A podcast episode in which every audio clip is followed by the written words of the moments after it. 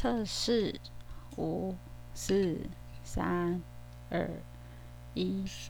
大家好，今天很开心又来要跟大家分享的一个吃拉面的过程。那其实最近在公司附近啊开了一家新的拉面店，看起来还算蛮正统的，所以在经过了几次之后，就想说要。嗯，进去试试看，试试看它到底是一个什么样的味道。那其实这家店后面再来跟大家分享。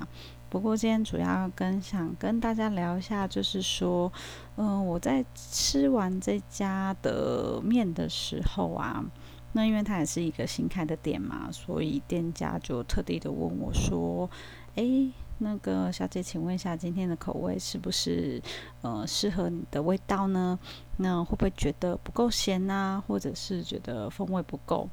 那呃，我还是比较客气的回答他说，嗯，风味都很好啊，这些部分。那比较令我好奇的一点就是说，为什么店家会觉得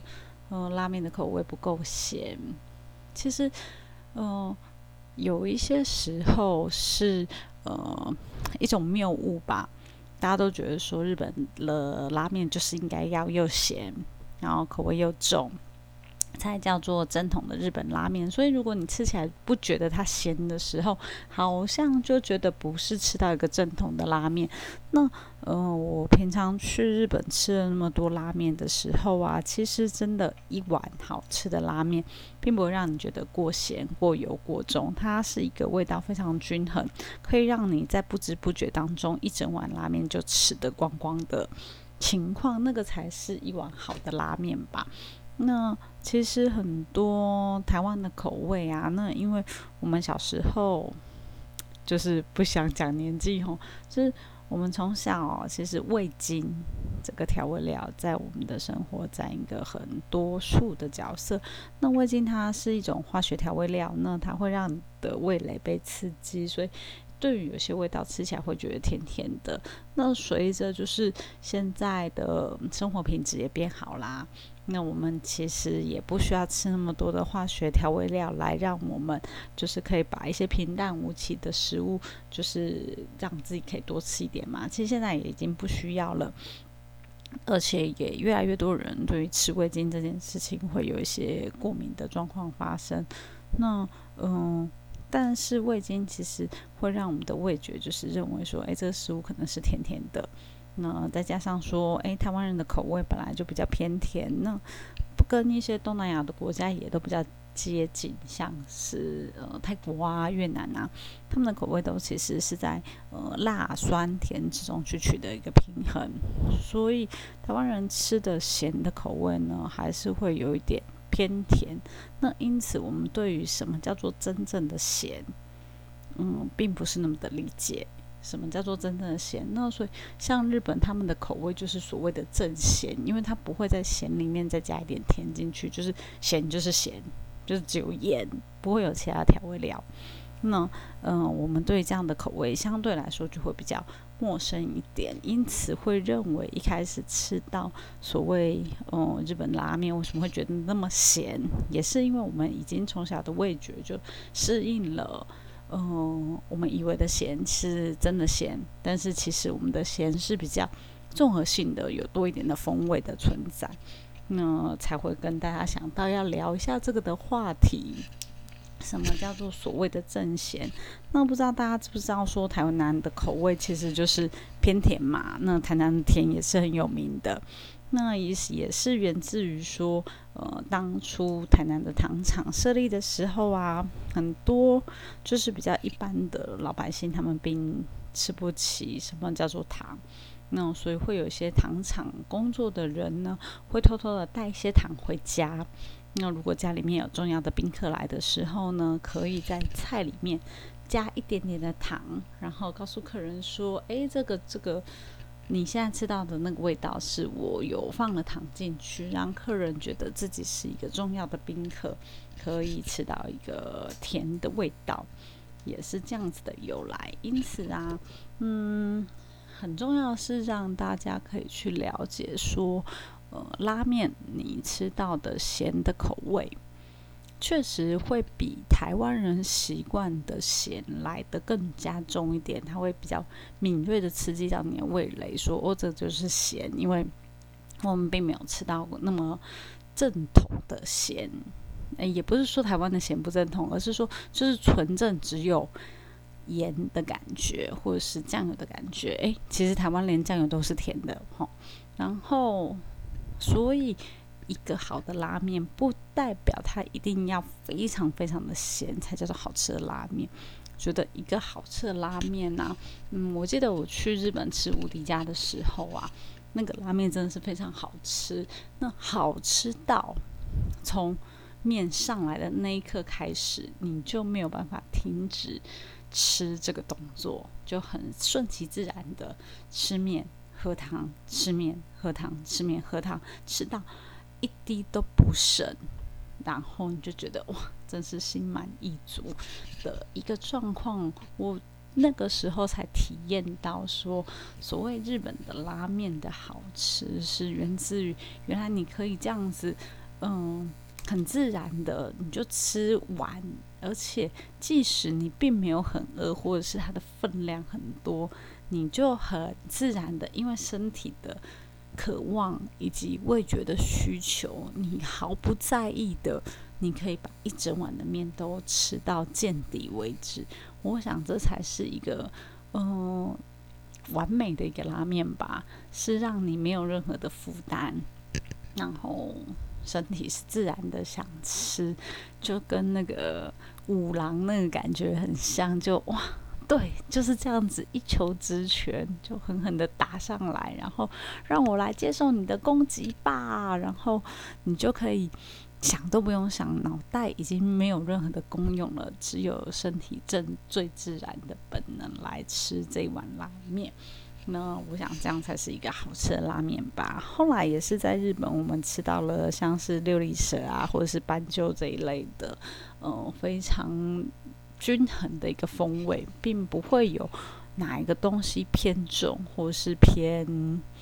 嗯鱼腥还是什么样的东西。其实这样吃起来才是好的风味。说实话，在日本吃过那么多的拉面，那也有吃纯正的酱油风啊，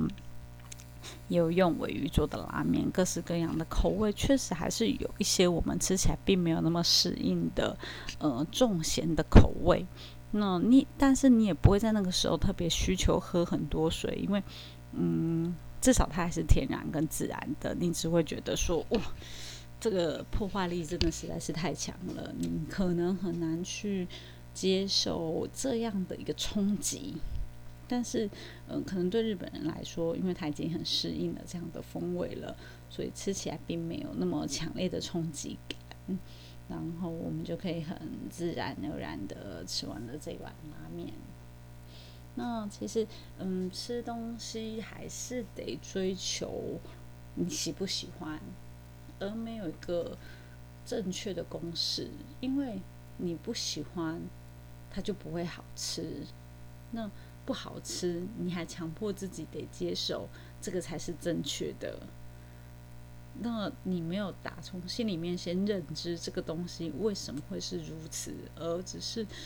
因为它应该如此，所以去接受它。就跟你穿鞋子，你觉得，呃，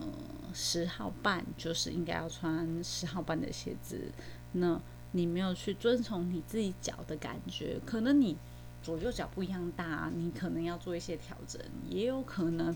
那个楦头大小不一样啊。你得去知道说他为什么会这样子，然后尝试看看自己能不能接受他，他是不是你想象要的风味？那再来把这个东西好好的品尝。如果你不喜欢内脏的东西，你怎么可能去喝下水汤？对不对？那就算跟你说它再好吃，对你来说，鹅肝酱。就是法国三大风味之一，你也吃不下去啊，因为你不敢吃内脏，对不对？嗯，所以我们先去理解，或者是先去想一想自己的风味，自己可以习惯的程度是什么。那，呃，其实鬼金棒就是一个蛮好的例子，比较早期的鬼金棒的风味啊，它就会是在呃它的基底下面，然后打糖，就是可能因状况而调整，可能会打不一样分量的糖分进去，所以它在正咸底下还是带有糖分，所以对台湾人来吃起来，其实它很亲民。就是很接近我们的生活形态，所以其实鬼金棒早期它那个糖打的很重的时候，大概会打两次的糖嘛，那个风味吃起来你就觉得哦熟悉，然后再配上它那个强而有力的空肉，因为台湾叫扣肉嘛的风格进去的时候，你就觉得这一碗拉面的完整性真的很高。那当然它会有一些调整，因为可能台北人吃不惯那么甜，或者是怎么样的原因。嗯，其实他在一直的调整之下，不一定我就会喜欢那个风格，但是确实你得去找到这样的一碗面或者是一个习惯的味道，而不是硬要强迫自己去认为什么才叫做正宗。这个世界没有什么正不正宗的东西，只有好不好吃，因为口味才是决定胜负一切嘛。那即使是在正宗的。呃，酱油拉面来到台湾，whatever，就是你不喜欢就是不喜欢嘛。你去吃了一次之后，你不会去吃第二次嘛？那有什么意义呢？对不对？但是好吃的一个拉面，就是你会吃了之后一直想再去吃，那它就跨越了国界，跨越了一切，因为它取得了一个任何人都觉得是均衡好吃的味道，那才是最真实的一切。其实，我想那个拉面的世界啊，跟拉面的这个小宇宙，也不过就是在追求一种平衡性跟完整性。当然，还有一些口味上的求新求变嘛。例如说，把现在把那个鸡肉做成鸡叉烧的一个酥肥的调理方式，都是全全新的突破。因为没有人用过鸡肉来做，那你在这个风味上面你就有一个特殊的独到之处。所以我们还是比较希望说，呃，在基础底下，然后求新求变，那让我们的味觉可以不停的进化，让整个拉面的世界变得更多元，这也是我比较期待看到的。那也很希望大家可以呃打破这个心房，然后接受一碗就是平衡的拉面，而不是认为说该是如何。那听人家说是如何，就没有办法顺着自己的心意去做，这样子你也大概只会吃一次，你没有办法感受到里面的一些乐趣，对吧？好，那就很高兴跟大家分享一下所谓的拉面正贤，日本料理的正贤的一个心得吧。那很期待下一次再跟大家聊其他的拉面店喽。先这样啦，晚安，拜拜。